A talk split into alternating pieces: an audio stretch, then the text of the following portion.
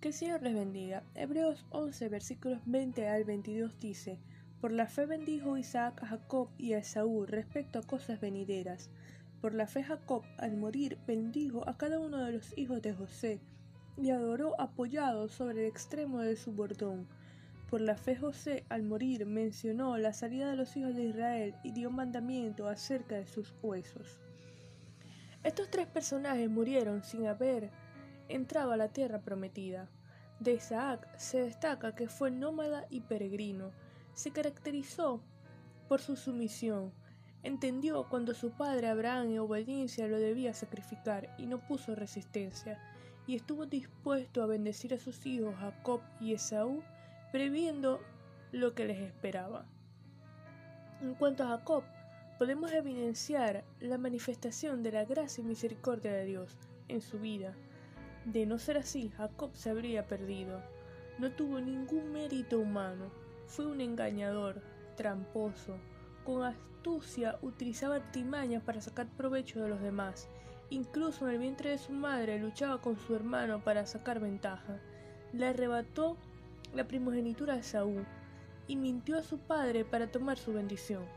Sin embargo, Dios en su amor y misericordia transformó su vida y culminó sus días por la fe, adorando al Señor y bendiciendo a sus nietos, a Efraín y Manasés.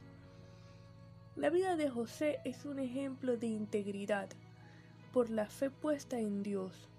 José creyó en el sueño que recibió, y aunque fue lanzado en un pozo por sus hermanos, luego vendido como esclavo, metido en la cárcel injustamente, su fe en Dios lo sostuvo en medio de la adversidad. Se mantuvo íntegro, en santidad. Cuando la esposa de Potifar le propuso tener relaciones sexuales, huyó ante la tentación, no coqueteó con el pecado. Y cuando a través de él Dios proveyó alimento para la casa de su padre, perdonó a sus hermanos, nunca les guardó rencor, comprendió que todo había sido parte del plan soberano de Dios. Y tal vez pensaríamos que como gobernador de Egipto tuvo una vida más tranquila, pero y estaría satisfecho allí.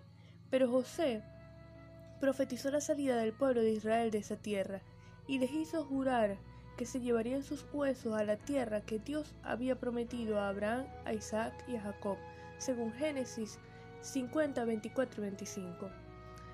Estos hombres, a pesar de sus experiencias jamás dudaron de las promesas de Dios y murieron esperando su cumplimiento. Habían entendido que lo que el Señor ofrece es verdadero y ejercieron su fe esperando y obedeciendo pacientemente.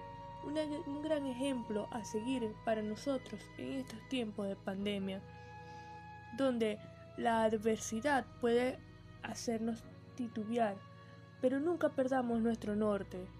Siempre tengamos la mirada y la fe puestas en, puesta en el Señor Jesucristo. Vamos a orar.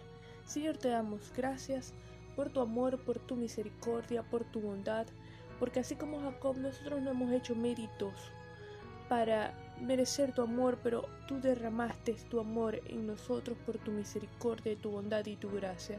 Gracias por el sacrificio de Cristo en la cruz del Calvario. Ayúdanos a ser íntegros, a vivir en santidad a huir de las tentaciones, a parecernos cada día más a ti. En el nombre de Jesús, amén.